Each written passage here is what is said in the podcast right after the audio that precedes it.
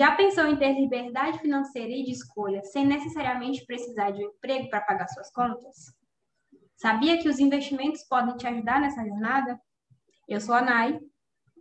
E eu sou a Nath, e esse é o Nanas Podcast. E hoje nós estamos com uma convidada aqui muito especial, que é a Sávia, e ela é economista e também especialista certificada CEA. E aí, vamos deixar ela se apresentar e falar um pouco mais sobre ela aqui para gente. Oi, oi, oi, oi, maravilhosas, que é como eu costumo chamar as minhas seguidoras. É, primeiro, agradecer pelo convite, o super convite. Estou muito, muito, muito feliz de estar aqui com vocês e poder compartilhar e conversar sobre tudo isso. É, meu nome é Sávia Assis, eu tenho 24 anos, eu sou mineira, mas morei sete anos no Pará e seis anos que eu moro em Goiânia, né? Então, costumo falar que a adaptabilidade aqui não é um problema, né? A gente já rodou e tudo. Caraca, é... nossa!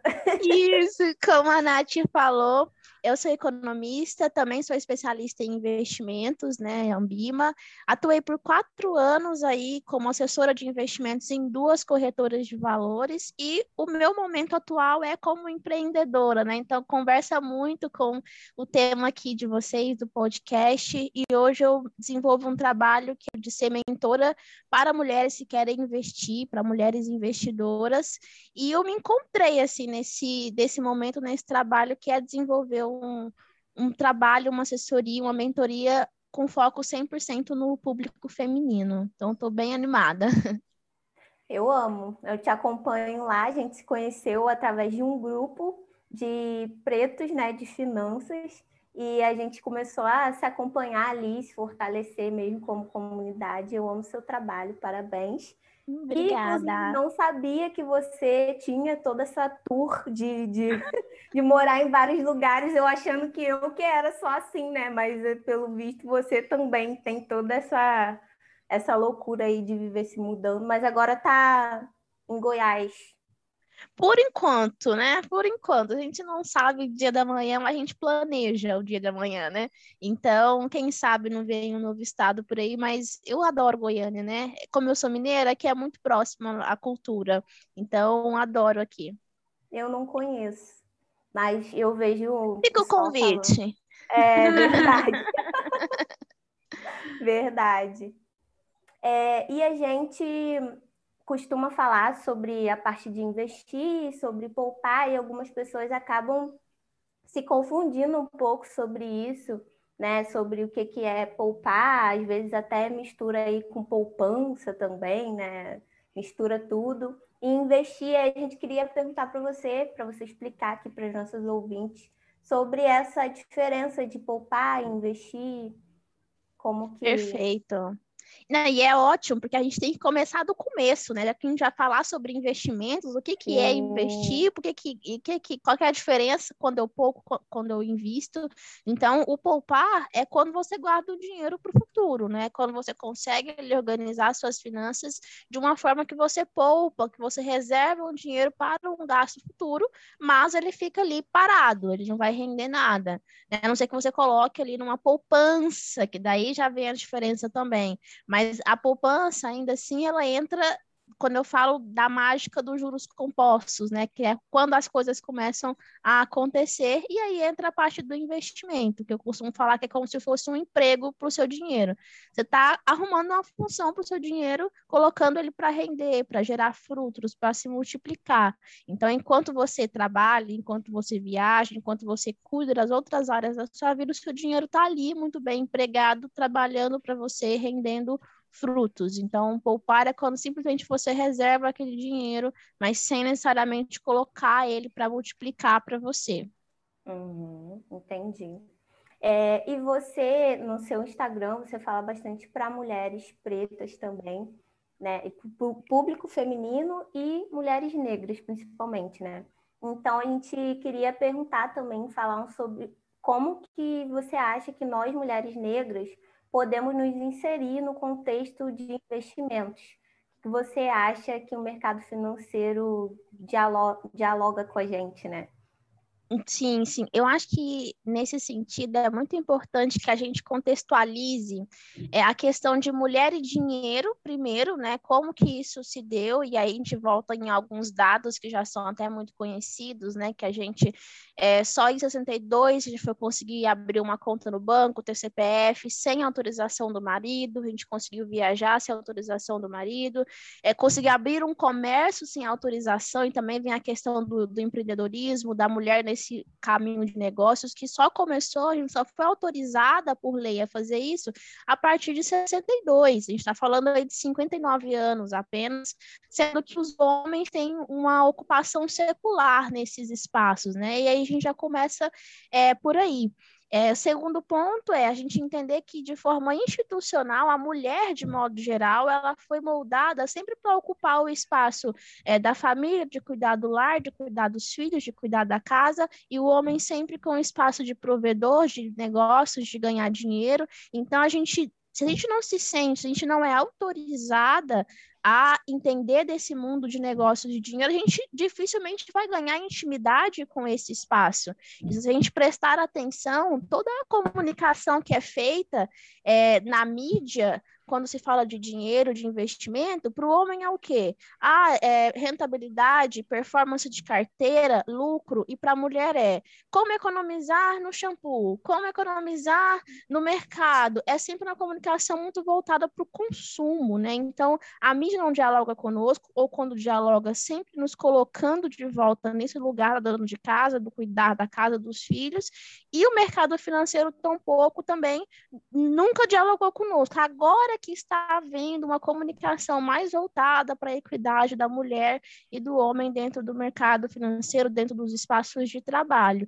Então, historicamente foi dessa forma, quando a gente fala de mulher e homem dentro desse espaço de investimento e negócios, mas quando a gente fala da mulher negra, é muito mais delicado. É, o buraco é muito mais embaixo. Porque, como a gente já sabe, a gente é a base da pirâmide é, brasileira, né, em termos socioeconômicos e sociais. Então, a gente ocupa os piores cargos, a gente ganha os piores salários, né? a gente está falando que a gente ganha metade, mulher negra ganha metade da, do salário de um homem branco. A gente está sempre, quando a gente fala de informalidade, nosso percentual percentual é muito maior, né? a gente está sempre na informalidade, então a nossa condição ela está muito mais marginalizada nesse processo, né? Então, quando a gente fala de como é que a gente vai conseguir chegar nos espaços de investimentos, na verdade a gente tem que dar vários passos para trás para construir a nossa base, que é o quê? Acesso a trabalho, ao mercado de trabalho, geração de renda, que é muito importante. É, as mulheres negras geralmente são as que mais empreendem, e não por vontade própria, mas por necessidade. Então, precificação do nosso trabalho, né? Porque é muito importante saber precificar o trabalho que a gente faz. É, e como que a gente vai construir a base do nosso negócio, a base financeira, a base de, do próprio negócio para conseguir fortificar. Então, sem que a gente tenha renda, a gente dificilmente vai conseguir investir porque a gente está preocupado ali com o sustento básico. Como é que a gente vai saber se vai ou não gerar dinheiro para isso? Então, para a gente chegar, o mercado não, não dialoga com a gente, ou se dialoga é muito pouco, é muito incipiente essa comunicação. E segundo, é a gente pensar que a base precisa ser construída e fortalecida para que a gente tenha renda para depois a gente começar a investir. E o, o, terceiro ponto é conhecimento, né? A gente, é aquele clichêzão de de, conhecimento, disseminação dessas informações para que cheguem até essa mulher, até nós, é, e a gente consiga aí aprender a fazer o nosso dinheiro render. Sim, é, você falou um ponto importante que você comentou aí sobre nós como é, empreendedora. Eu digo nós porque, né, me coloco Nós somos, sim. Mulher negra empreendedora, com certeza. com certeza. por, isso, por isso estamos aqui, inclusive. É, sim. Então, você falou sobre a questão da gente muitas vezes empreender não por vontade própria, mas por necessidade. É meio que aquela coisa da pirâmide de Maslow, né? A gente está ali por necessidade, não é? Exato. Aquela coisa ali do, do realização pessoal. E também sobre a questão do que você comentou sobre falar, quando fala falam sobre investimentos, sobre rentabilidade, risco, sobre o mercado de ações. E mulheres, hoje em dia, eu acho que está tá crescendo mais um pouco, né? Isso. Mas antigamente, vou falar aqui o nome, né? Antigamente só tinha a Natália Arcuri falando de finanças no, no, no mercado, assim. Depois veio aparecendo outras e tal, mas não tão grande como ela, mas muito voltada para essa questão mesmo de organização, de economizar no shampoo. Ela tem muito de. É. Sim, é de economia, essas coisas assim, eu acho que realmente falta, principalmente mulheres negras, né, falando sobre essa questão de investimento, de mercado mesmo, de financeiro e tudo mais. E eu acho que você já está aí no caminho, vamos mudar. Sim, vamos... a gente tenta e, leva a gente e leva outra junto, né? O importante Sim. é a gente não estar tá sozinha. É, eu falo, eu falo mais voltado para o planejamento também, né? mas eu também estou aí nessa busca de, de ir para o lado de investimentos. É, eu acho que vocês já estão aí construindo esse caminho para mulheres negras investidoras. Eu acho que é importante porque a questão de assim, das pessoas se reconhecerem também, né? Exato. Porque uma, é uma mulher, os maiores, é uma mulher branca e um homem branco que falam sobre, Exatamente. Sobre isso, né? Exato, a construção de, de referência, né? A gente precisa uhum. mostrar que ah, se eu tô, se ela tá lá, eu também posso estar lá, sim, né? Sim. Então é a gente se enxergar nesse espaço e uma coisa que eu falo muito é isso, assim, ser uma mulher negra do mercado financeiro é muitas vezes olhar para o lado e não enxergar uma semelhante, né? No, nos lugares onde eu passei, nas corretoras onde eu trabalhei, eu era a única naquele espaço, né? Então então, e é o que eu costumo dizer, esse tipo de protagonismo não me interessa. Não tenho interesse em estar num espaço que eu sou a única, e quanto mais a gente sobe, menos a gente se encontra. Então, uhum. é, eu sempre fui a única comercial, a única assessora, a única do escritório. Então, isso não, não me interessa, eu não quero isso. Eu quero poder trabalhar e olhar para o lado e ter outras e outras mulheres negras junto comigo naquele espaço. É super importante o o que você falou também, Nath, é que vendo outras mulheres, alguém que queira, que tenha interesse, vai ver uma mulher negra lá, não, esse espaço também é para mim, eu também posso ocupar Exato. esse espaço. Porque às vezes a gente fica nessa, com esse sentimento de que não é um espaço prioritariamente branco, prioritariamente masculino, então eu nem vou tentar. E vou procurar saber como é a mesma coisa de, de da, da, da, ação, né? De ser o, o, ativo, de ser a investidora. Não, mas eu não vou, não vou procurar saber disso, não, eu vou deixar aqui na poupança, uhum. porque isso não é para mim. Que aí eu faria um paralelo com aquilo que vocês falaram, da, do, do ter o essencial, né? A gente ainda está muito é, no, no, lugar de buscar o que é essencial para viver mesmo, né? Na, na, na, base da pirâmide de Maslow. E quando a gente ascende, quando melhora, né? Consegue um, um trabalho melhor e, e, tem uma renda, vai, vai acumulando uma renda maior, chega a não saber o que é que eu vou fazer agora. Eu vou, uhum. Então, eu vou continuar aqui com os meus, fazendo os investimentos conservadores do século passado, uhum. né?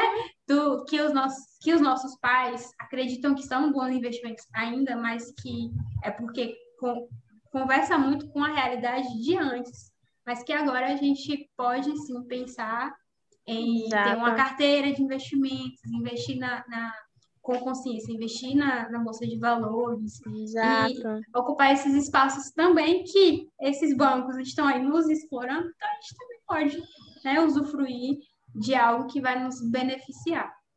Exato, é. perfeito. E eu acho também que conversa com, com a questão de não de você, da gente querer também mostrar a simplicidade, que também, né, eu acho que com os grandes que, que tem aí, geralmente eles mostram tipo aportes muito grandes, muito fora da realidade da maioria. E quem é a maioria? Somos nós. E a maioria né, tem realmente uma renda menor, mas que não que não possa investir, não que não possa pensar nisso. Mas né, é, fica muito, muito irrealista do, do, né, do que é para gente também, sabe? E para o todo, Fica né? muito abstrato, né? Fica, fica muito abstrato. Eu acho que isso distancia mais ainda. E engraçado, não, não, não é engraçado, mas hoje eu vi. É, A expressão, né? é, é, fazendo uma pesquisa um pouco, até para a gente conseguir falar com uma- um pouco mais de profundidade sobre algumas questões, eu vi um estudo, mas eu não vou lembrar o nome do estudo especificamente, mas que falava, era uma reportagem do investidor que falava que pessoas negras, a população negra investe nos ativos mais conservadores, enquanto a, a pessoas não negras, né, e de classe social mais elevada, com poder de aquisição maior, investem em ativos mais rentáveis, como fundos multimercados, mu- fundos de ações. Então, eh, se a gente está falando em ascender na pirâmide, a gente precisa falar de construção de patrimônio, multiplicação de patrimônio. E Uhum. falando de investimentos como ferramenta para isso, a gente precisa falar de de uma carteira, como a Anai falou, é uma carteira diversificada, com ações, com multimercado, para a gente poder acelerar esse processo, melhorar esse processo, mas o povo negro está ali na casinha dos investimentos mais conservadores, que vai fazer esse processo ficar um pouco mais lento. Lógico que depende do estágio, do momento, do tipo de conhecimento, mas é justamente isso, né? A falta de conhecimento, ou às vezes a falta de acesso, ou até a pouca renda, faz com que a gente fica nesse looping, né? Uhum. E aí dificulta a ascensão patrimonial. Eu concordo também. Então, como que você acha que a gente deve montar uma carteira diversificada com pouco dinheiro? Que eu acho que é, né? Infelizmente ainda é a realidade da maioria. Sim, sim. Olha, eu acho que primeira coisa, antes da gente pensar em diversificar, e aí eu sempre vou, eu bato nessa tecla, eu falo que eu sou a chata da reserva financeira, porque não adianta a gente pensar em diversificação sem eu ter ali a minha base, né? Que é a reserva financeira, tanto para uma emergência quanto para uma oportunidade. Geralmente fala-se muito por aí de reserva de emergência, emergência, emergência, mas também ela pode servir para uma oportunidade. Em algum momento de transição de carreira, queira investir em algum curso, em alguma, alguma especialização específica, em alguma viagem de trabalho, alguma coisa nesse sentido, a reserva ela serve para nos acudir nesse momento. Então, é importante sempre, antes de pensar em diversificar, a gente construir ali aquela reserva de emergência, de, de oportunidade ou de emergência, aquela reserva financeira, para que na hora que a gente estiver diversificando, investindo em fundos, em ações, investindo para outros objetivos, caso aconteça alguma coisa nesse intermeio, a gente não tem que mexer naquele dinheiro que é para uma outra finalidade. Então, a primeira coisa é ter uma reserva ali bastante, é, uma reserva construída já, né? E aí depois a gente parte para diversificar. E aí vem outro ponto que eu acho importante a gente levantar, que é o que, que é diversificar? Né? A gente fala muito de diversificação, o mercado fala, toda a comunicação fala de diversificação, mas o que, que é? E na prática, é, com meus anos de experiência na assessoria, eu vi muita gente variar a carteira, achar que está diversificando. Comprar um monte de ativo da mesma classe, do mesmo jeito, e achar que está diversificando. E não é, você está variando. Né? Então, eu costumo fazer até uma analogia com o nosso guarda-roupa. Tem um guarda-roupa que eu tenho várias calças, calça pantalona, calça pantacur, calça jeans, calça de linho, eu vou ter uma variedade de calça realmente. Mas quando eu for sair, só a calça vai ser o suficiente? Não, eu vou precisar de uma parte de cima, vou precisar de uma blusa. E quando eu vario, eu faço exatamente isso. Eu coloco meu dinheiro em diferentes ativos, mas que têm a mesma, o mesmo objetivo, a mesma classe, e esqueço de outros ativos, que a diversificação é eu pegar ativos diferentes, de classes diferentes, prazos diferentes, estratégias de investimento diferentes, para eu poder ter um equilíbrio da minha carteira. É como se eu montasse um guarda-roupa com calça, com saia, com blusa, com vestido, com calçados diferentes, porque é isso que vai me dar o equilíbrio para quando eu for sair, né, no caso do guarda-roupa, eu ter diferentes peças. E para e voltando para o mercado financeiro, para quando qualquer coisa acontecer no cenário econômico nacional ou internacional, eu poder estar tá protegido. Dentro desse sentido, né? Então, que a partir de agora que eu sei o que eu preciso da reserva, que eu sei que eu preciso diversificar, eu vou fazer o que então se eu tenho pouco dinheiro? Primeiro que vai depender do perfil da pessoa, mas eu dando uma resposta, porque as pessoas gostam de resposta objetiva, É... Sim, eu por favor. particularmente gosto, né? Por favor, querido. Por favor. Eu gosto muito de, dos fundos de investimento, sabe? Eu realmente, é, para mim, principalmente para quem está começando e para quem está começando com pouco, para mim é uma das melhores alternativas, porque você consegue delegar para uma pessoa fazer isso para você, que é o gestor, alguém que tem uma, é, uma expertise, trabalha com isso realmente, enquanto você vai estudando e aprendendo mais, você delega para alguém que está ali fazendo exclusivamente isso. É, os mínimos, os valores mínimos dos fundos também são acessíveis, tem fundo de 100 reais, já vi fundo de um real. Já vi fundo no mercado de um real. É, e você consegue fazer exatamente esse ponto da diversificação, porque os fundos vão, em vez de você ir lá é, com 100 reais e comprar um único ativo, dentro de um fundo com 100 reais você vai ter acesso a vários ativos, porque geralmente a carteira de um fundo, se for um fundo de ações, geralmente é uma carteira de 10 a 15 ações, se for um fundo de renda fixa, ele tem vários papéis de renda fixa, 15, 20, 30 é, oportunidades diferentes ali dentro. Então, os fundos de investimento eu traria como uma alternativa para quem quer começar a diversificar a carteira com pouco dinheiro. Show. Eu queria te perguntar também uma outra coisa, que é como o nosso, o nosso público assim é, é bem iniciante, você acha que, assim, como o que, que você falaria para as pessoas, para as mulheres que escutam a gente, estudar, assim, como que você falaria, ah, não sei, o passo a passo, ah, estuda primeiro, sei lá, renda fixa. Uhum, uhum.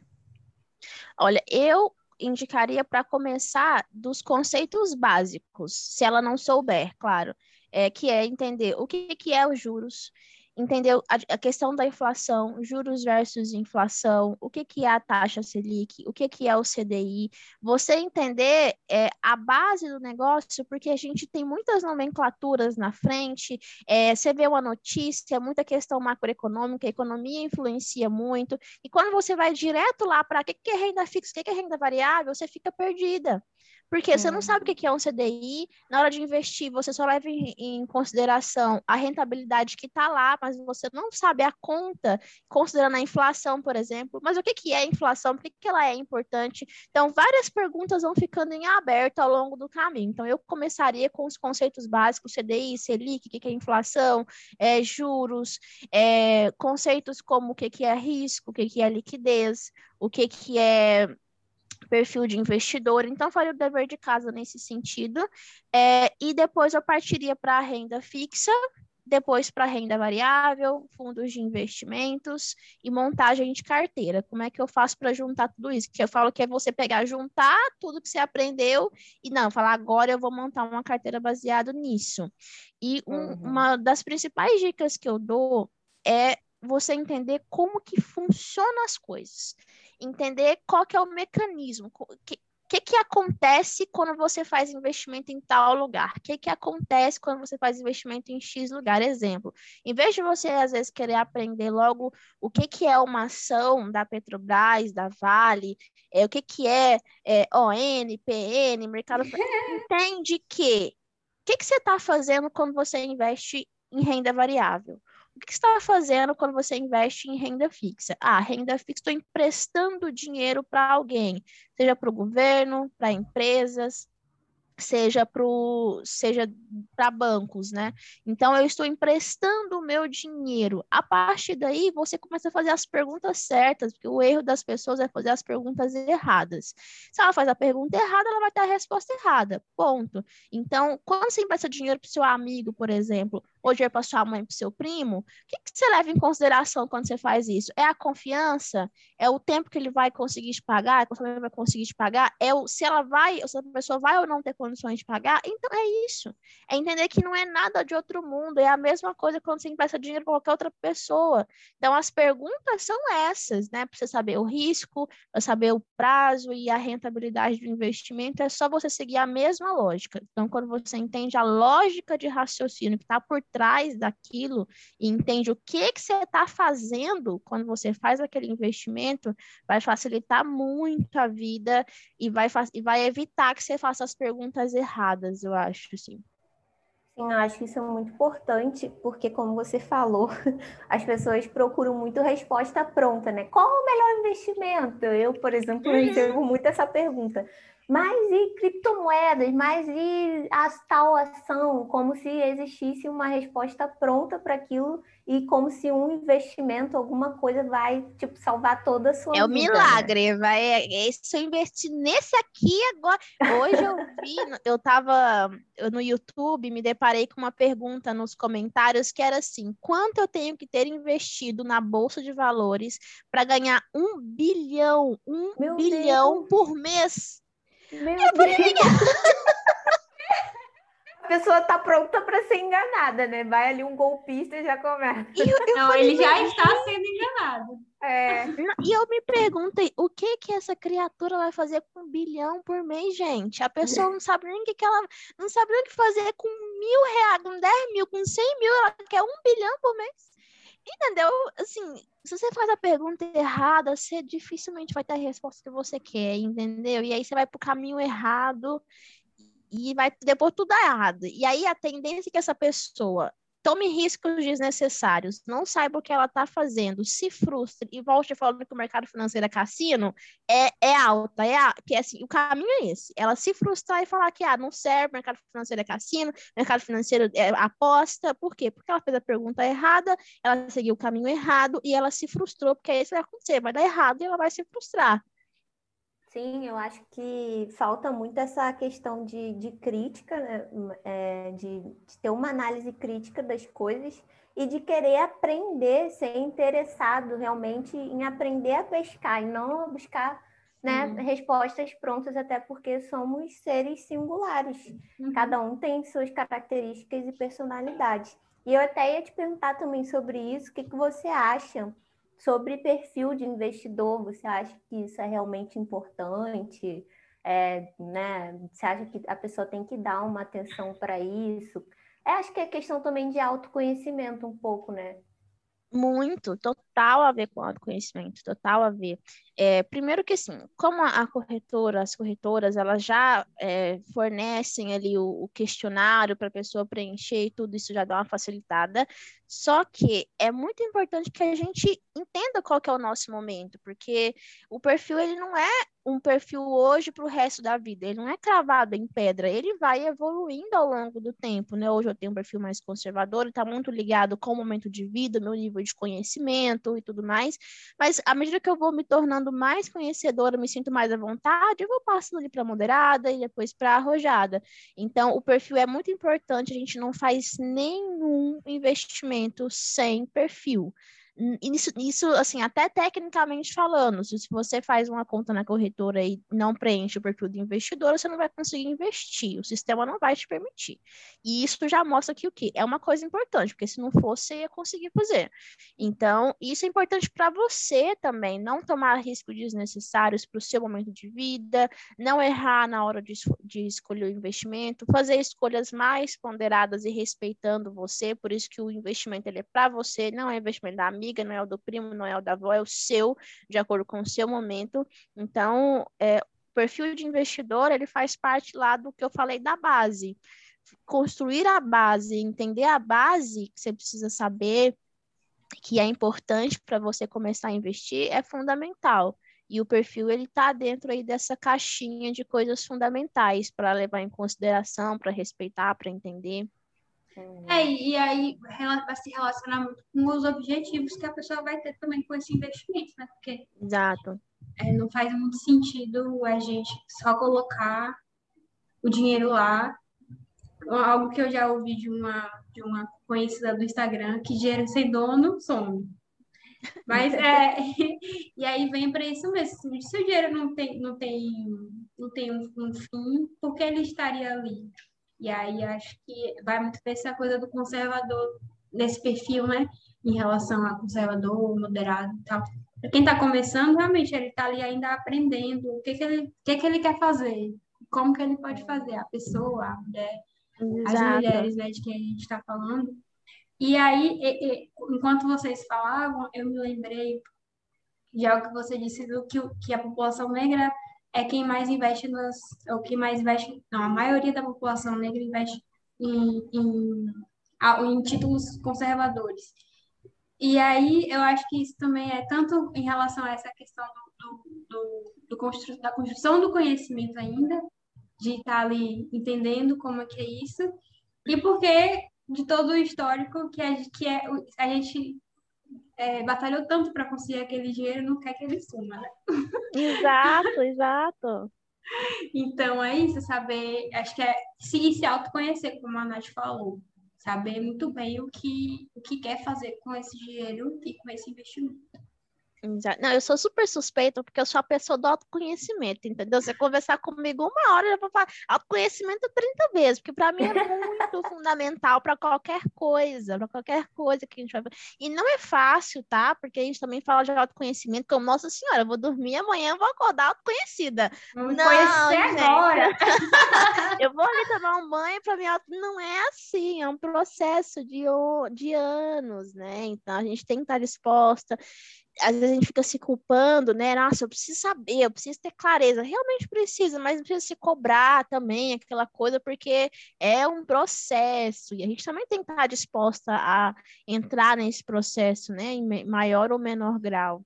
E vai existir é. fases também, né? Fases que, como, como a gente ouve muito, que a fase ali perto dos 30 anos é a fase que a gente começa a se perguntar muito sobre o, o nosso propósito, sobre a carreira e tal. E, e eu acho que é isso. É, a cada fase a gente vai tentar entender uma parte nossa. Uhum. Vai, e vai sentir necessidade também. Então, é realmente um processo. Porque não ensinaram a gente a, a, a parar para analisar por que, que eu tenho essa reação quando algo acontece. Ou por que, que, por que, que eu por que, que os meus sentimentos são assim, por que, que eu ajo dessa forma. E aí é realmente olhar para dentro é, é complexo, vai trazer várias vários momentos bons e momentos ruins, mas é realmente um processo, não é do, da Exato. noite para o dia. Não, e legal você ter citado já assim essas perguntas como exemplo, porque ela você deu uma noção prática do tipo de, de questionamento que a gente tem que fazer. Porque na hora de investir, é, se você vai tomar mais ou menos risco no investimento, você vai ter que se perguntar: será que eu aguento? E se eu perder dinheiro aqui? Perder não, se desvalorizar o meu dinheiro aqui, será que eu, será que eu vou ficar muito em pânico? Como é que eu vou me sentir em relação a isso? Então, quando a gente fala de autoconhecimento, investimento, perfil de investidora, é isso, é você se perguntar, estou investindo aqui, mas se por acaso desvalorizar, eu vou ficar satisfeita? Eu vou ficar nervosa? Ah, não, acho que eu vou ficar muito nervosa, eu não aguento isso. Então, já entende que naquele momento não é para você. E é isso, são essas perguntas que a gente vai se fazendo, né? Sim, sim. Você, a Naya até comentou também ali sobre questão de, nossa, a gente é, tem, já né, trabalha tanto para ter aquele dinheiro e, e se eu perder? Aí muita gente eu vejo falando sobre essa questão de crença limitante e tudo mais. Muito. Tem coisa que tem coisa que até é crença limitante, mas tem coisa, gente, que não é crença não limitante. É, limitante, é... não. É. E a gente vai ficar, né, é, achando que tem gente que vai perder mil reais e para ela aquilo ali não tem tanta diferença. Mas tem gente que para perder mil reais é o salário da pessoa, às vezes. É isso. E aí? É. Exatamente. É. Também a gente tem que ver quem a gente vai ouvir também com essa questão da internet. Porque aí a pessoa fica falando ali como se, ah, não, isso aí é crença limitante. Acredite, vai, você tem que fazer, você já está ali com o pensamento negativo. E aí? E o então, contexto. E o contexto é... desse que essa pessoa está falando. Qual foi o ponto de partida dela? Ela não partiu do mesmo ponto que eu, por exemplo. Então, e isso que você falou, tipo, perder mil reais para algumas pessoas pode ser tranquilo, mas por quê? Porque ela tem outros mil ali de, uhum. de reserva, ou está ganhando outros mil em outro, em outro investimento em outro lugar. Mas para quem não tem essa essa condição, não tem esse lugar ainda, perder mil reais é muito. Então, eu acho que é isso, isso mesmo. eu que acho tá falando, que... Sim, e eu acho que vai muito também com o que a Sávia falou sobre questão de pular etapas, de ver todo o resto ali, com, todo o começo, aprender tudo ali, como que cada coisa funciona, né? E também essa questão do autoconhecimento, tudo está interligado, não adianta. Porque Sim. as pessoas querem muito pular eu percebo muito isso. As pessoas querem muito pular, pular etapas. Como está em voga, né? Eu, eu, eu acredito que está mais agora, na verdade. Né? Desde 2017, 2016, vem falando mais, mas agora cada vez mais vem se popularizando a questão de investimento, criptomoedas e tudo mais. E aí as pessoas já querem pular para isso. Não, eu quero uhum. ações, eu quero cripto, eu quero. E não, não sabe nada do todo o resto, né? E, e aí já vai também ouvindo pessoas que já estão muito mais avançadas na, nessa questão toda de investimento e também tem uma renda muito maior. Então, acho que tudo isso aí fica de alerta para quem ouve a gente pensar, contextualizar, ter um raciocínio crítico e ver quem segue, se tem a ver também com a sua realidade. E pensar sempre que cada um tem contextos diferentes, né? Uhum. E para fechar esse assunto, para entrar em outro aqui que a gente fala muito para empreendedoras, é, a gente queria te perguntar se caso a empreendedora que já tem uma, um dinheiro sobrando dos seus negócios, que que, que você acha interessante separar uma parte do lucro para do lucro para investir, assim, quanto você acha que não, quanto não, porque eu acho como, que... É, eu acho que é, que é mais é. assim, isso, como poderia? Ela, que às vezes a pessoa vai pensar assim, tá sobrando dinheiro, eu vou botar na poupança. é, tô tendo esse lucro aqui, ou alcancei um nível legal de investimento no meu negócio e por enquanto não vou investir mais. E aí fica essa insegurança, né? Então, vou investir na poupança. É mais, a pergunta é mais o que você acha sobre isso e o que poderia ser feito, assim, para dar uma luz para as empreendedoras que estão ouvindo a gente. Uhum, sim, então, eu. eu... Né? E... a gente entendeu, Natália. Não, eu super acho é, que sim, isso é, investir o dinheiro deve ser feito, mas antes, é porque assim, o caminho da empreendedora ele tem um pouquinho mais de desafios, né? Porque ela tem que fazer o planejamento é, da empresa, o planejamento estratégico da empresa, o planejamento de finanças da empresa, para depois ela fazer o dela, fazer o estratégico dela, o de finanças dela. Então, é, primeiro eu olharia para o negócio, mas como a Nai falou, ela já está com um nível ali de investimento bacana no negócio. Mas ainda assim, eu penso que a prioridade deve ser a sua empresa, porque é a empresa que vai te fazer gerar renda para que você consiga investir. Uhum. Então, você conseguir pensar que, o seu, o, na verdade, o seu negócio, investir no seu negócio também é um investimento. Porque o empreendimento, ele é a forma mais arrojada e mais rentável de investir. Né? O seu próprio negócio é o seu maior investimento. Né? Então, a gente também, que a gente está empreendendo, quem está começando, quem está em outros estágios de empreender, enxergar o seu negócio de uma forma estratégica para que você consiga gerar que a gente chama de equity no mercado, né? Que é você começar com ele num valor, conseguir potencializar esse negócio para lá na frente ele valer muito mais. Então, o que eu, sábia, faria e o que eu planejo fazer é fazer um planejamento estratégico para saber se de repente eu vou deixar de investir em mim no início para investir mais na minha empresa. Beleza. Sei que eu já consegui é, enxergar meu negócio como equity, eu sei que eu já consegui é, entender que já, já investi um dinheiro bacana e vou tirar o meu, até porque eu também sou filha de Deus, não é mesmo? Também vou tirar o meu dinheiro, né, para investir. E aí entra novamente a questão da reserva que eu sempre falo. Então, a empreendedora ela tem que ter uma reserva financeira ali um pouco mais robusta do que se ela não estivesse empreendendo, porque querendo ou não, o negócio pode ter um pouco mais de instabilidade. Então, ah, vou tirar um dinheiro para mim. Tenho reserva? Primeira pergunta, tenho reserva?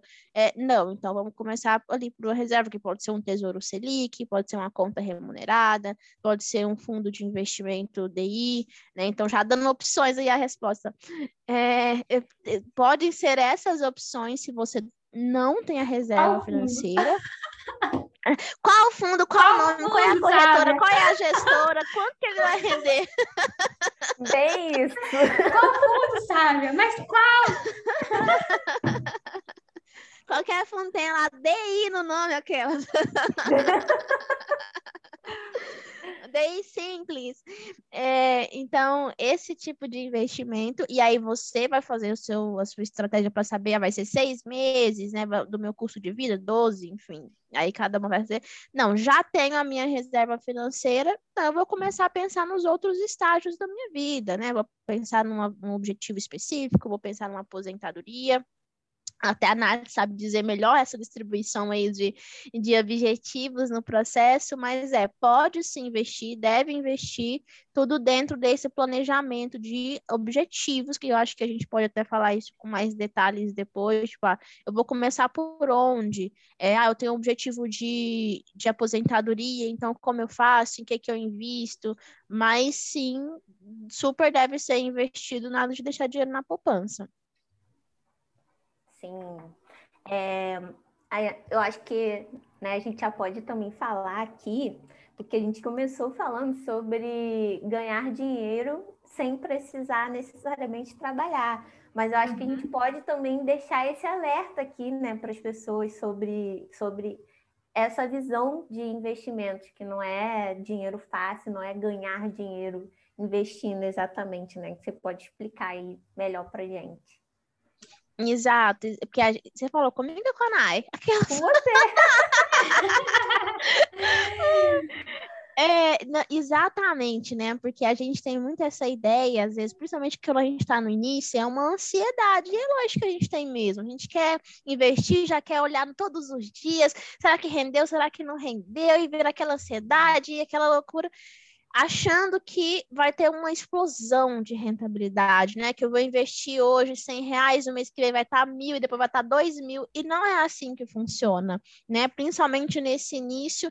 E, e outra coisa, a ideia de que existe um investimento milagroso, um investimento que vai deixar rico, um investimento. Isso não existe. Até serve de alerta para quando alguém chegar e ficar prometendo rentabilidades extraordinárias de 10% ao mês, corre que é cilada, Bino, porque não vai acontecer, entendeu? Corre para as colinas, isso não existe.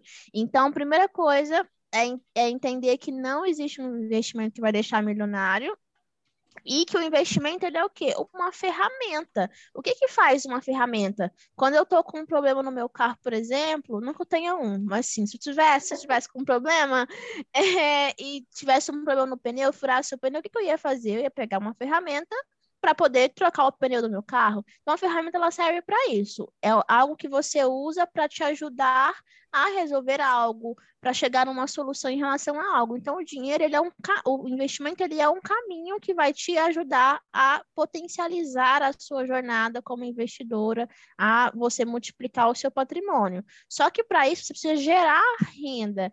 Então, o foco principal de geração de renda deve ser o seu próprio trabalho, né? Então, é, não vai ficar rica fazendo investimento, não. Você vai ficar, você vai é, gerar renda, ter o seu potencial gerador de patrimônio, fazendo o que você faz, usando os investimentos como ferramenta para isso, para lá na frente com o dinheiro que você conseguiu com o seu trabalho, mais o investimento, mais a estratégia, aí sim você poder viver do que a gente chama de renda passiva. O que é renda passiva? Um dinheiro que você vai receber ali sem precisar necessariamente é, trabalhar através dos seus investimentos. E aí não é que você não vai trabalhar, não, você vai ter poder de escolha. Então, ah, eu, eu juntei um dinheiro, investi e esse dinheiro me dá uma renda todos os meses que eu não preciso preciso mais do meu emprego para pagar minha conta de luz, de água, de telefone, porque com o rendimento dos meus investimentos, eu já consigo suprir esses gastos. Então, se eu estou infeliz, insatisfeita, chateada com o meu emprego de hoje, eu posso procurar outra coisa para fazer que seja, seja um hobby, que seja algo que eu goste. Então, é a questão que a gente bate muito na tecla, que é poder de escolha, de ir e vir, ficar ou ir embora, trabalhar ou não, fazer um hobby ou continuar trabalhando no meu emprego, mas porque o dinheiro não vai ser mais uma preocupação.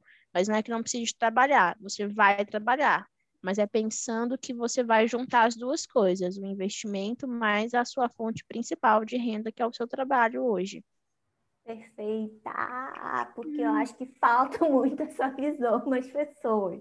E isso muda tudo, né? Ter essa, essa nitidez do que realmente é o, o, investimento como uma ferramenta, como você falou. Eu acho até que dá para a gente acrescentar uma coisa aí nessa questão, que é o que quem as pessoas ouvem, né? Tem muita gente também falando, dando dica, falando aonde que é para investir.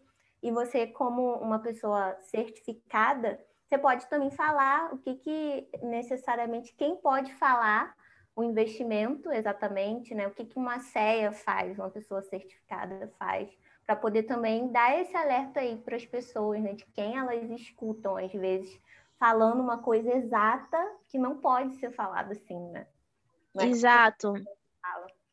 Exato. E é uma questão porque é o seguinte, hoje tem uma flexibilidade muito grande para trabalhar no mercado financeiro. Então, não preciso. Eu sou formada em economia, mas se eu não quisesse ser formada em nada, eu não precisaria. Então, até quem quer trabalhar no mercado financeiro não precisa ter nenhuma formação específica, basta tirar algumas provas de certificação, e aí entra num ponto que as pessoas têm medo de perder dinheiro, não sabem com o que está lidando, mas o mercado brasileiro é muito certificado, é muito regulado, existem muitos órgãos para proteger e regular o mercado. E um desses órgãos é a Ambima, é a Ancor, que são o quê?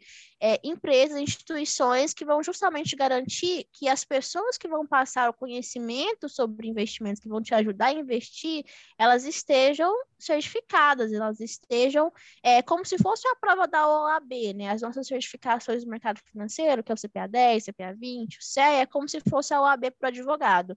É algo que fala assim: olha, aqui a partir de agora, se você estudou e fez essa prova, você consegue, e você está apto a poder indicar para outra pessoa exatamente aonde, como e quando ela vai investir. E onde estão esses profissionais? Dentro das corretoras de valores. Então, uma tem corretora que tem uma, a gente chama de assessoria. O que é o assessor? Aquela pessoa que vai pegar na sua mão e vai te ajudar ali, vai te ajudar a abrir uma conta, a escolher o investimento, vai te ajudar a montar a estratégia. Então, esse é o assessor e o assessor ele tem essa certificação. Ou é a CEA, ou é a Ancor, ou é o CPA 20, ele precisa ter. Então, tem corretora que tem, tem corretora que não tem, mas é lá que você vai conseguir encontrar esses profissionais. Ah, sabe, você não posso encontrar informação no YouTube. Ah, poder pode. Poder pode. Mas ninguém. A, pessoa, a pessoa ela vai, às vezes, te ajudar a entender como funciona, ela vai te explicar como funciona, mas ela não pode, e principalmente se ela estiver fora de uma corretora, como é o meu caso. Igual eu sempre falo, hoje eu sou mentora de mulheres mas eu não estou mais dentro de uma corretora de valores. Logo, eu, eu posso te ensinar como fazer, eu não posso te indicar o que é onde você vai investir. Por quê? Porque eu não estou mais lá na corretora. E mesmo que eu esteja, eu seja certificada, eu não tenho mais esse vínculo. Então, o youtuber, o que a pessoa que tem que estar tá lá no Instagram te ensinando, ela pode até te ensinar. Mas se ela falar, invista em XYZ, corre porque ela não está apta para isso. Ela pode até saber, mas ela não pode fazer isso. Ela não conhece quem é você, ela não sabe quanto você tem de dinheiro, ela não sabe o seu objetivo. Então, é o assessor de investimentos que vai poder te, te dar essas, essas respostas, que vai poder te guiar, que vai poder te ajudar. Não é a pessoa que está no YouTube. Perfeito. Mesmo, só para reforçar, mesmo tendo essas certificações todas, se você não está na corretora, não está trabalhando como assessor através desse, dessa instituição, é, é, não é adequado sugerir investimentos. É isso? Isso, a não ser que você seja um consultor Ambima. O que é, que é o, o consultor CVM? O que é, que é o consultor CVM? Aquela pessoa que é, é mais uma vez, parecida como a OAB, né? Um, um advogado, para ele poder exercer, se ele não tiver a OAB, não serve de nada. Ele pode até ter formado em advocacia, mas ele não pode advogar. Ele precisa uhum. da OAB para isso. Então, a, a, a nossa OAB do mercado financeiro, vamos dizer assim, é a SVM. Então, eu tenho a minha certificação CEA, mas eu preciso estar vinculada é, na CVM, se eu não estiver vinculada na corretora, para eu poder te fazer o trabalho de consultoria aí no, que hoje eu sou mentora. O que, que o mentor faz? Ele te ajuda a entender como funciona. O consultor pode falar assim: olha, Nai, você tem X, é, X reais, então já investi nisso, nisso, naquilo. O consultor pode, o consultor precisa ser certificado lá na, na CVM. CVM. É, se ele não tiver na CVM e não trabalhar diretamente na corretora, ele não pode fazer isso. Perfeito. Até uma parte muito técnica, né? Mas é bom alguém manda o povo pesquisar aí. É verdade, não, porque tem, tem muitas essas loucuras aí. Sábia, como você acha que nós, mulheres pretas, podemos nos empoderar e emancipar em relação a finanças e negócios? Ah, ótima pergunta. E isso vai muito uma coisa que a Nath falou, é, falou hoje, né, na nossa conversa inicial, que ela falou muito da comunidade, né, que nós nos conhecemos em um momento de um grupo, uma comunidade de mulheres negras. E é uma coisa que eu acredito muito, muito mesmo. Tanto que está até dentro dos meus planos futuros aí de projetos, porque a comunidade ela é muito poderosa ela se torna muito mais potente quando a gente está unida, quando a gente consegue se fortalecer umas às outras em formato de em forma de comunidade. E quando a gente fala de empoderamento feminino, e até como a gente estava conversando, né, tem um livro da Joyce Bert que fala sobre empoderamento, ela fala que o empoderamento ele é um processo que ao mesmo tempo que ele começa sozinho, individual, ele também é coletivo. Então eu não eu para eu, eu primeiro eu me empodero sozinha, depois eu me, eu ajudo a empoderar os outros, as outras que estão ao meu redor, mas eu só me torno uma, uma mulher empoderada quando o meu coletivo está empoderado. Não existe uma sábia empoderada se outra outras mulheres negras em torno dela é, não estão empoderadas.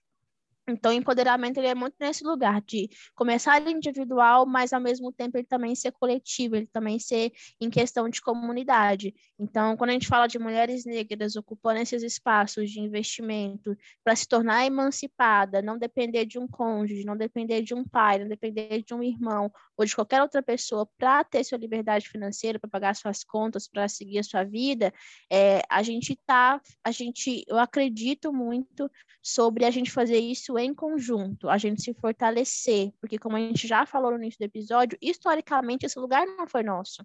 Historicamente a gente não, nós, isso não foi construído para a gente estar nesses espaços. Então como que a gente consegue fazer isso a partir de agora? Se unindo em comunidade, ajudando, conversando, formando grupos, se ajudando, então, acho que vai muito pra, por esse caminho. E pensando em soluções, né? Soluções efetivas, no sentido de políticas públicas, de iniciativas público-privadas, de forma realmente abrangente, né? Não só dentro da nossa casinha.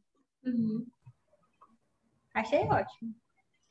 Também, sim, contribuindo e se fortalecendo mesmo, como você disse, né? Porque às vezes a gente vê muito questão de achar que está competindo, mas não é uma competição. Exato, né? exato. Principalmente no mundo do empreendedorismo, né? Que fica muito, ah, é a minha concorrente, ah, é, eu tenho que proteger minha ideia, eu tenho que proteger o, que eu, o meu conhecimento, como se o outro fosse roubar a minha concorrente. Então, nossa senhora, assim, a gente só perde. E é um Sim. jogo de perde-perde para uma ou para outra. Sim. Com esse pensamento. Eu, eu acho que essa visão aí. E a gente, inclusive, se ajuda ainda. É, eu off, acho... né? Uma perde dica para outra e tudo mais. Sim. E assim a gente cresce. Sim, Exatamente. eu acho que é, é, é, bem isso mesmo da comunidade, né? Vocês, inclusive, que fazem parte dessa comunidade de investidores pretos e tal. E aí vai surgindo outras vertentes. É, eu acho que também é, essa, essa questão do, do empoderamento precisa mesmo dessa, dessa, dessa compreensão que você explicou, porque por vezes, outra coisa que você também citou é que a, a, tem essa coisa da concorrência, né? Então, tipo, a coleguinha que tá ali fazendo a mesma coisa que eu, ah, mas eu não vou fortalecer ela não, porque ela é minha concorrente. Uhum. Ah, eu não vou compartilhar o post dela não, porque os meus seguidores vão gostar dela e vão deixar de ou por N coisas que podem acontecer também. E aí a gente deixa de deixa de seguir essa coisa do Black Money, né? Vamos, vamos uhum. nos fortalecer, nos empoderar, para voltar para uma coisa que a gente quer mudar, que é só um lado, só um lado que, que, que dá certo. Ou a, a, a questão do, do preto único naquele espaço. Não, eu quero várias, várias outras eu que falo de, de organização, eu quero várias outras mulheres pretas falando de organização para mulheres pretas. Então, é a coisa que eu sempre falo com a Nath também, que toda, todas, toda mulher nova que eu vejo está falando sobre isso, eu vou fortalecer, eu vou, uhum. vou compartilhar, mas pode ser que a gente não encontre esse, essa, esse retorno, né? De outras Exato. pessoas em outros espaços, em diversos espaços. Mas é uma construção. Exato. E sabe o que eu vejo isso na prática?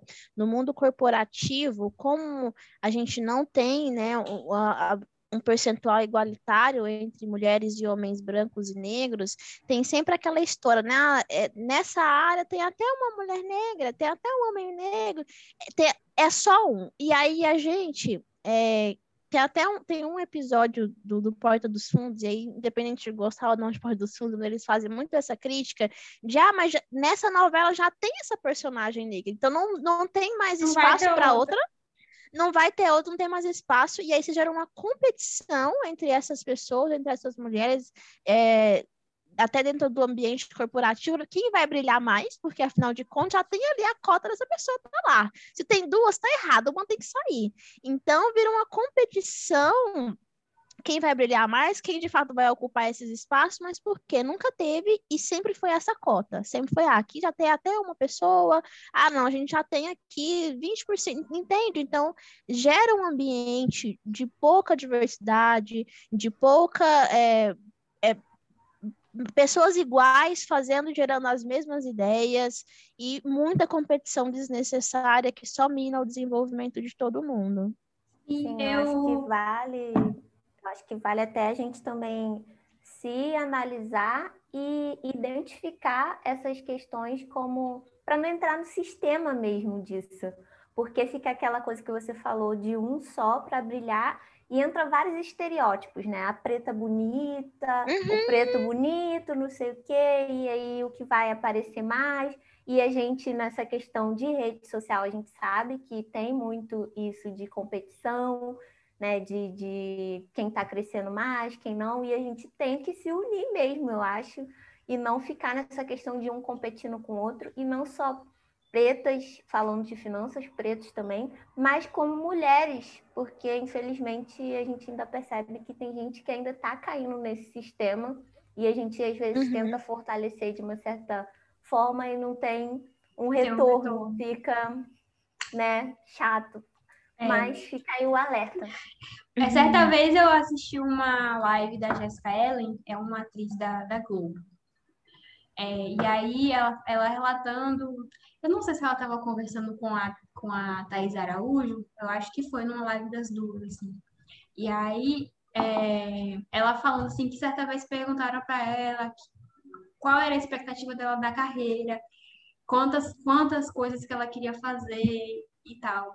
E aí ela falou que nesse momento ela falou assim, eu quero realmente fazer mais, mais trabalhos, mas o que eu realmente quero alcançar na minha carreira é, estar numa novela e ter tantas pessoas negras ao meu lado, não ser a única, e fazer um, uma peça de teatro e ter companheiras e companheiros né, é, negros fazendo a peça comigo, não ser a única.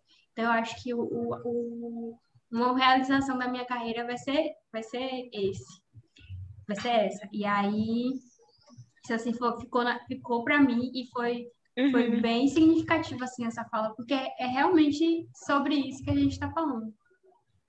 Sim, com certeza. E é a nossa proposta aqui também, né? Falar para mulheres pretas e também fortalecer outras, né? Também que vêm aqui como nossas convidadas, assim como você. Pra gente, todo mundo tem que crescer. A gente não quer sozinha, né? Alcançar novos lugares, mas levar mais de nós. É, para fechar, fazer, é, para fechar aqui, para a gente já finalizando é, eu queria te perguntar quais dicas que você dá para quem está começando a investir, principalmente empreendedoras. Ah, maravilhosa. É, assim, dicas práticas, eu vou falar de dica prática, porque a gente filosofa tanto, né, Luca.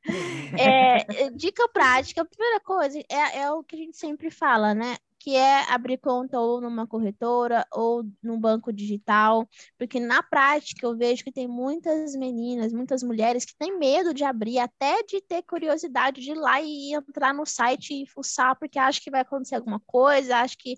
Então, assim, a gente a conta é aberta de forma gratuita, não tem nenhuma anuidade nem nada, geralmente são contas abertas em 20 minutinhos. Então, na prática, quer começar a investir? Começa já abrindo uma conta, mesmo que você não vai enviar dinheiro naquele mês ou naquele dia, mesmo que seja depois, mas já vai te dar uma ação ali para aquele objetivo que você quer, né? E aí, a segunda dica seria a gente a gente volta, né, na questão do autoconhecimento do objetivo, é listar e aí vai na prática de novo, pega um papel, uma caneta, lista quais são os objetivos de curto prazo, de médio e longo prazo. Sabe, eu não tenho clareza do que eu quero para daqui cinco anos, tudo bem, mas começa ali colocando tudo que você quer fazer, tudo que você deseja fazer. É uma viagem, é um intercâmbio, é aposentadoria, é um objetivo específico de curto prazo que você quer, enfim, começa colocando no papel o que você quer, porque isso vai ser muito importante na hora de escolher de fato lá o objetivo na prática, quando você começar a investir. Então, coloca lá curto, médio, longo prazo, se possível, seja específica nos valores, eu quero comprar isso, isso vai custar tanto, eu quero viajar para tal lugar, vai custar tanto. É, o terceira dica é começar sempre pela reserva, que a gente já falou aqui várias vezes, então é vai deixar confortável.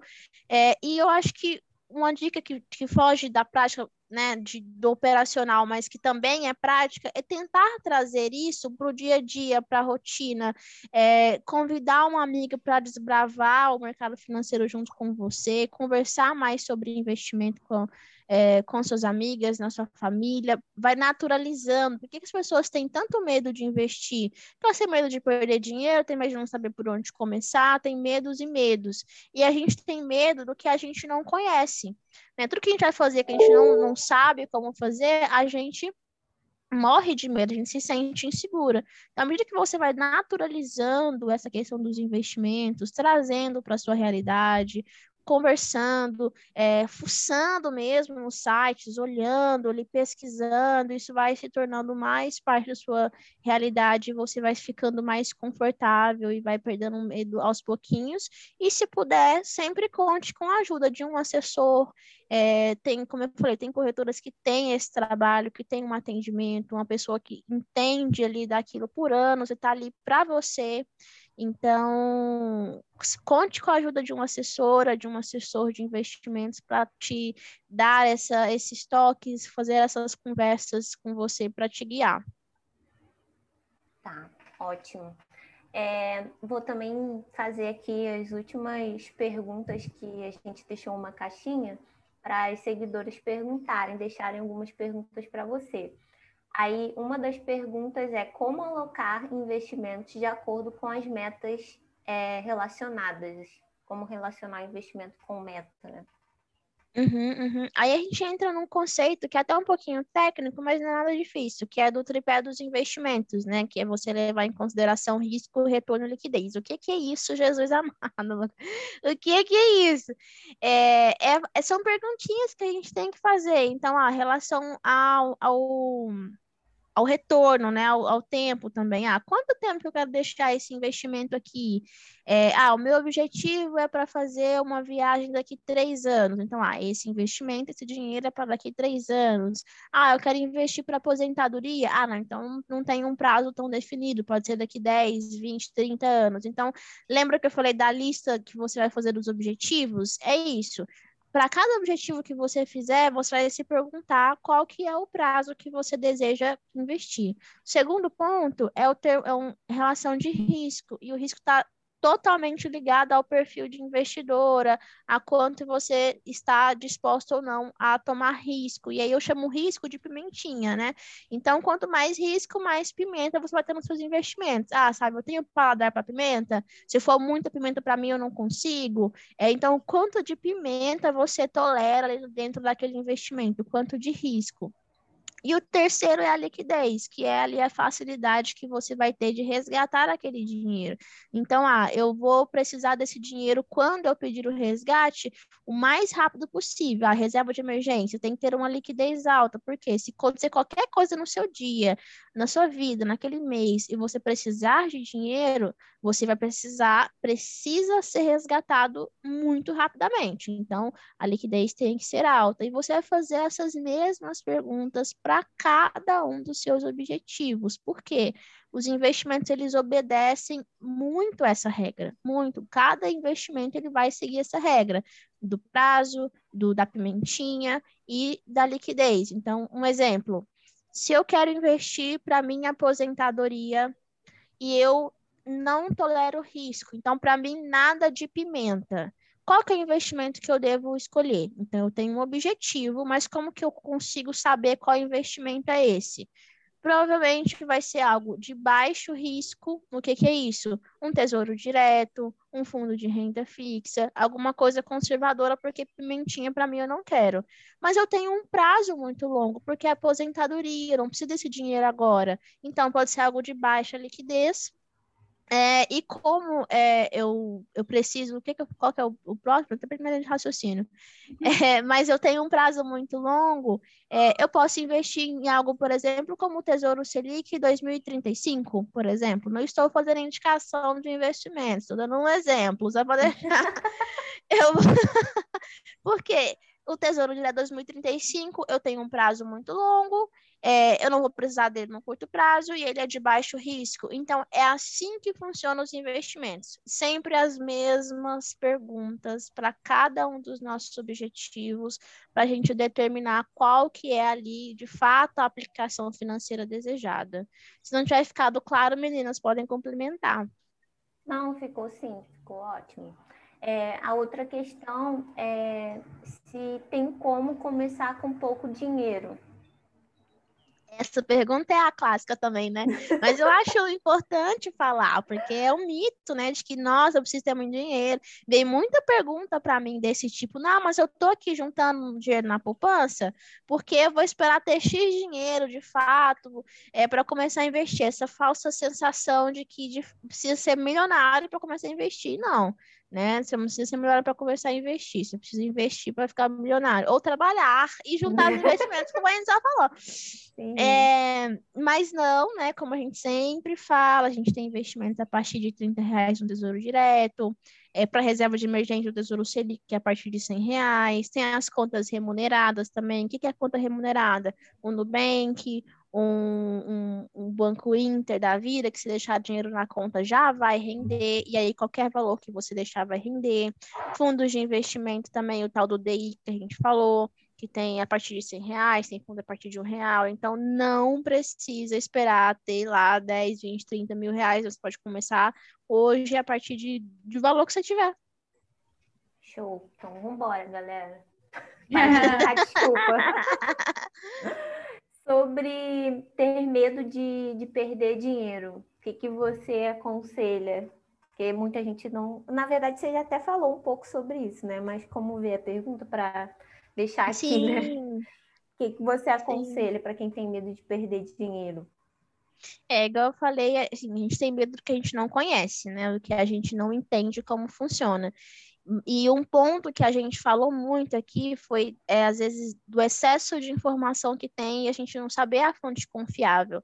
É, mas a gente tem que é, pesquisar, procurar, porque eu acho que não tem como fugir disso, né? Fica um pouco abstrato, mas é a gente se acostumar a ler sobre isso, ah, sabe, mas eu vejo muito, vendo muito youtuber, muita informação, muita coisa que eu não sei a fonte. É, vai nas fontes confiáveis, o próprio Banco Central tem muita coisa sobre isso, o próprio CVM tem muito conteúdo sobre isso, é, tem livros sobre isso também, então a gente ali fazendo uma pesquisa, uma leitura, para que a gente insira mais isso dentro do nosso contexto e, e, e aprenda, assim, a consumir essas informações e ao tempo, com o tempo a gente vai filtrando também, sabendo o que, que, é, que, que é uma mentira, o que, que é uma falácia, o que pode ser ali uma informação útil para a gente. Então, acho que não tem como muito a gente fugir da leitura, da pesquisa, a gente está na era da informação, então a gente procurar sobre isso.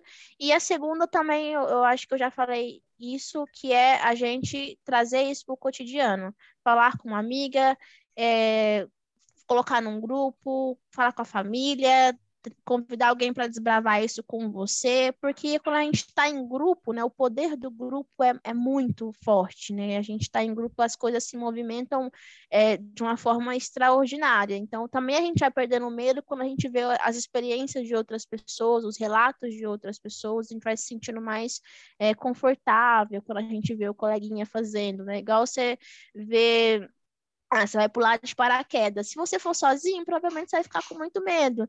Mas se você for com um amigo e ele pular, você pensar, você pulou, de repente eu também consigo pular. Aí você vai, você tem uma experiência muito legal. Então, duas coisas: é, leitura, pesquisa, essa busca, e você procurar fazer isso com outras pessoas, com uma amiga, com alguém próximo de você não tem como ter preguiça, né? Tem que estudar para poder ter um, ter um embasamento e saber da onde que, como que você vai filtrar as informações mesmo, né? Porque afinal de contas o dinheiro é seu, né, gente? A gente tem esses profissionais. É lógico, uma, uma, outra dica pode ser mesmo a busca por um assessor, alguém que vai te acompanhar de forma profissional sobre isso. É um consultor, um mentor, fazer meu jabá, uma mentora especializada em mulheres, é, que vai te ajudar. Então, é isso, né? Pensar que é o seu dinheiro, por mais que alguém possa te ajudar, a, a decisão final é sempre sua. Sim. É sempre sua. Verdade. Então, a gente quer aqui agradecer. Você deu hum. informações aqui muito importantes para a gente, para quem está ouvindo também, com certeza vai agregar muito. E pode falar aqui seu, seu arroba, né? Dá um para o pessoal seguir lá. Faz o jabá agora. É, é não, eu estava ansiosa por esse momento, eu estou aqui por causa desse mentira. agora é o momento jabá. É... Uh, nas redes eu tô como savia.assis, né, no meu Instagram. Eu uso bastante o LinkedIn também, só procurar por Sávia Assis. É, eu tenho, a gente falei muito, a gente falou muito, muito, muito de comunidade. Eu tenho uma comunidade, inclusive eu comecei recente, é, que é o Empodera, que é o meu curso também, que chama Jornada da Mulher Investidora. Então, tenho uma comunidade no Telegram, que é para justamente isso, trocar experiências, falar de investimento. É um lugar também que eu é, passo conteúdo sobre investimentos, dicas, e estou lá também para tirar dúvidas, para a gente conversar. É realmente um espaço muito aberto, acolhedor, só para mulheres. Lá no link da minha bio tem é, a, a comunidade Empodera. Logo em breve terei também o curso, então quem me seguir, e também faço mentoria individual. Que, para quem quer a mentoria individual? Para quem quer ter, é, montar uma estratégia para si. Porque às vezes no curso a gente fala e a pessoa não tem exatamente com quem tirar dúvidas e tudo mais. Na mentoria a gente consegue fazer, eu pegar na mão, a gente se ajudar, a gente poder ter encontros ali individuais, só eu e você. Então, é isso. Instagram, LinkedIn, o curso a, a comunidade, comunidade, a mentoria e se você não me segue se não quiser, amor. Ainda tem o meu agora, o meu contato oficial de e-mail que é contato arroba sabiassis.com.br. A gente tá, tá achando que Amei. a empreendedora já arrumou logo aí um contato profissional. Chega Amei. de arroba gmail. Que é... ah, é bem isso. Amei, gente. Muito obrigada, Sávia. Gente, quem ouvir a gente, marca lá nosso Instagram. O nosso, vocês já sabem, a gente sempre fala aqui, né? O mais importante é da convidada, que é a Sávia, maravilhosa. Com certeza o curso dela vai vir aí, ó, bombando, bombado. vai arrasar, é bombado. a comunidade com certeza tem muito conteúdo, o Instagram dela também é maravilhoso, tem muito conteúdo sobre investimento e vai agregar muito na vida de vocês. Segue ela lá, marca a gente quando ouvir e manda para a amiga que está querendo começar a investir esse episódio. Isso tá mesmo. Show. Queria, queria agradecer também, Sávia, agradecer a todo mundo que nos ouviu e até a próxima. É isso. Até. Beijo, gente.